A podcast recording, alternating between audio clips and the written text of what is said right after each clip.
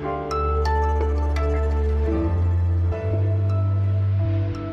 Freitagnachmittag, gleich Wochenende. Zuvor aber willkommen zum Update von Was jetzt, dem Nachrichtenpodcast von Zeit Online. Am Freitag, dem 6. August. Heute mit Rita Lauter und um Messis Abschied vom FC Barcelona geht's gleich, aber auch um die Frage, warum die Infektionszahlen gerade stärker steigen als vor einem Jahr. Der Redaktionsschluss ist 16 Uhr. Mehr als die Hälfte der Menschen in Deutschland sind inzwischen vollständig geimpft. Trotzdem steigen die Corona-Zahlen weiter. Heute hat die 7-Tage-Inzidenz erstmals seit dem Frühjahr wieder die Marke von 20 überschritten. Und das Robert-Koch-Institut warnt, dass die Gesundheitsämter die Infektionsketten nicht mehr nachverfolgen können und dass die Inzidenz schneller und früher steigt als im Sommer vor einem Jahr, als noch niemand geimpft war. Wie kann das denn sein? Das möchte ich mir erklären lassen von unserem Datenexperten Christian End. Hallo. Hi, Rita. Christian, trotz der steigenden Impfquote steigt auch die Inzidenz. Ist an allem Delta schuld? Ja, die Delta-Variante dürfte da tatsächlich die entscheidende Rolle spielen. Die ist ja etwa doppelt so ansteckend wie der Wildtyp, mit dem wir es im vergangenen Sommer noch zu tun hatten. Vielleicht kommt noch dazu, dass wir auch so ein Ticken unvorsichtiger sind, weil wir denken, durch die Impfungen ist jetzt alles schon geschafft. Aber ich denke, die Variante ist der Hauptfaktor, ja. Und wer ist jetzt vor allem betroffen von den Infektionen? Ja, gerade stecken sich vor allem Teenager und so junge Erwachsene unter 30, Anfang 30 an, die ja auch zu größeren Teilen noch nicht geimpft sind. Zum Glück haben die meisten von denen ja einen sehr milden Verlauf, wobei es natürlich immer auch Long-Covid-Fälle geben kann. Ja, wir sehen leider gerade auch bei ganz alten Menschen einen Anstieg, zwar auf niedrigem Niveau, aber da gehen die Zahlen auch gerade hoch. Die sind zwar fast alle geimpft, aber gerade im ganz hohen Alter hält die Immunität nicht so lange an. Und vermutlich ist das ja auch ein Aspekt, weswegen gerade die ganz alten Menschen auch drittgeimpft werden sollen. Was empfiehlt denn das RKI jetzt? Absehbar wieder ein Lockdown oder wie soll es weitergehen? Du hast es gerade schon angesprochen, jetzt diese Auffrischungsimpfungen, die Drittimpfung, gerade bei den ganz Alten, auch in den Pflegeheimen nochmal, das hat jetzt Priorität und auch ganz generell das Impfen. Also das steht jetzt im Vordergrund, dass man auch die Ungeimpften noch erreicht und versucht, die Impfquote so hoch wie möglich zu kriegen. Das ist jetzt ein bisschen so ein Wettlauf, die Impfung gegen die vierte Welle quasi. Und im allerbesten Fall reicht das dann auch schon, um diese Welle in den Griff zu kriegen. Darüber hinaus empfiehlt das RKI, dass man auf jeden Fall diese Basismaßnahmen beibehält, also jetzt im Supermarkt und im Bus, in der Bahn einfach die Maske tragen. Und für den Herbst wird dann diskutiert, dass man so eine Formel 3G anwendet. Die 3G stehen für geimpft, genesen oder getestet. Man soll also dann ins Restaurant, zum Beispiel ins Kino oder ins, ins Fitnessstudio nur gehen können, wenn man eben geimpft, genesen oder getestet ist. Und das kann dann vielleicht schon reichen. Und wenn es dann noch weiter steigt, dann könnte daraus 2G werden. Das ist jetzt so ein Vorschlag. Das heißt, nur geimpft oder genesen zählt dann noch. Und für ungeimpfte kämen dann eben wieder so Einschränkungen, die wir aus dem Lockdown kennen. Also, dass man dann zum Beispiel ohne Impfung nicht mehr ins Restaurant gehen kann. Und das wird sicher noch für heiße Diskussionen sorgen. Danke dir, Christian. Jo, danke, Rita. Bis dann. Vor drei Wochen waren in Rheinland-Pfalz in Fluten und Starkregen mindestens 141 Menschen ums Leben gekommen.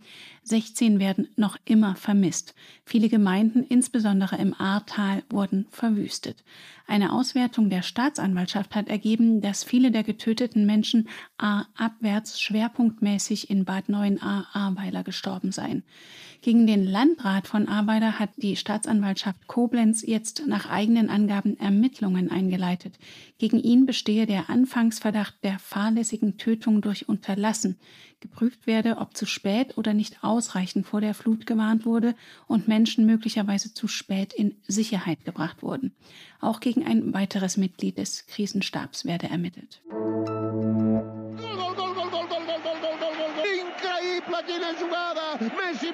Vor 21 Jahren kam ein 13-jähriger kleiner Argentinier nach Barcelona und sollte von dort aus Fußballgeschichte schreiben. Lionel Messi prägte den Verein wie kein anderer, gewann mit dem Verein 35 Titel, wurde mit 672 Treffern der beste Torschütze der Clubgeschichte. Doch jetzt ist das wohl vorbei. Messi und Basta gehen getrennte Wege. Das Ende einer Ära, Olli Fritsch? Ja, die Fußballfans weinen und Natürlich geht einem das Herz auf, wenn man jemanden wie Lionel Messi Fußball spielen sieht. Das ist wirklich ein Götterknabe, sicherlich der beste Individualist, ein Künstler am Ball, den es vermutlich nur alle 10, 20, 30 oder 100 Jahre gibt. Ich habe aber auch einen Messi vor Augen, der bei einer 2 zu 8 Niederlage gegen den FC Bayern lustlos und lauffaul im Mittelkreis steht. Also der Spieler hat seinen Leistungshöhepunkt auch seit einiger Zeit überschritten. Das mag prosaisch klingen, aber vielleicht ist es tatsächlich am besten für den Verein, wenn er sich endlich von Lionel Messi trennt. Das klingt anders als das meiste, was man gerade liest von spanischen Medien.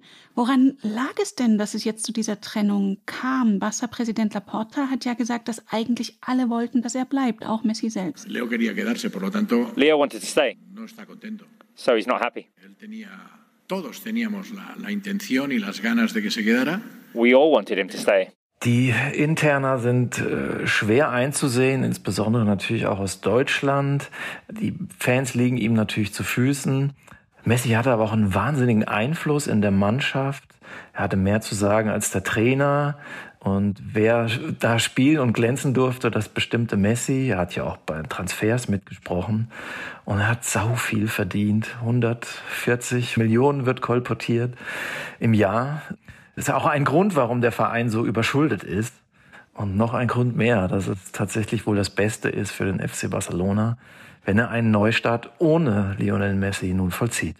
Ja, Neustart ist ein gutes Stichwort. Messi ist jetzt 34 Jahre alt und im Gespräch war ein Fünfjahresvertrag. Also der wäre fast 40 gewesen am Ende der Vertragslaufzeit. Ist das selbst für so einen Star wie Messi realistisch?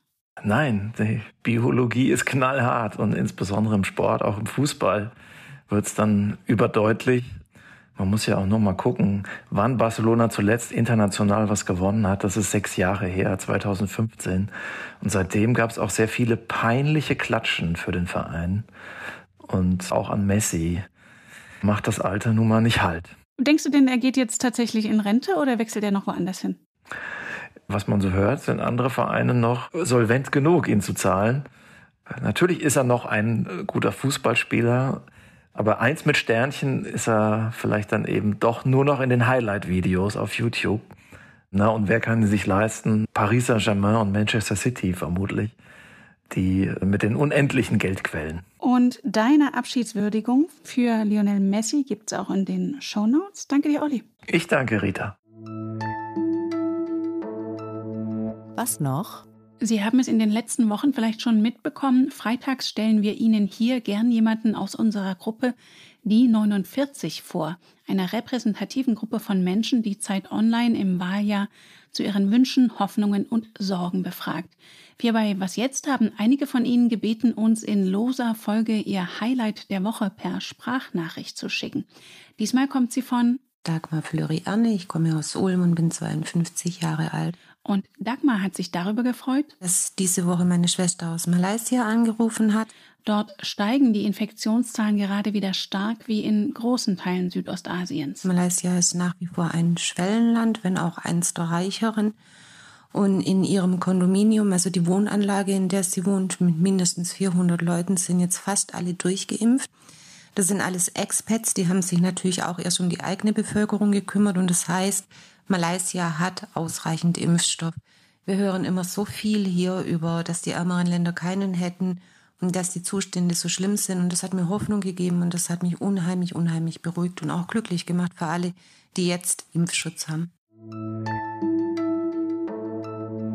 Damit sind Sie nachrichtlich gerüstet fürs Wochenende, für das ich Ihnen noch unseren Politik-Podcast, das Politikteil, ans Herz lege. Uns erreichen Sie wie immer per Mail an wasjetzt.zeit.de. Ich bin Rita Lauter und wünsche Ihnen ein wundervolles Wochenende.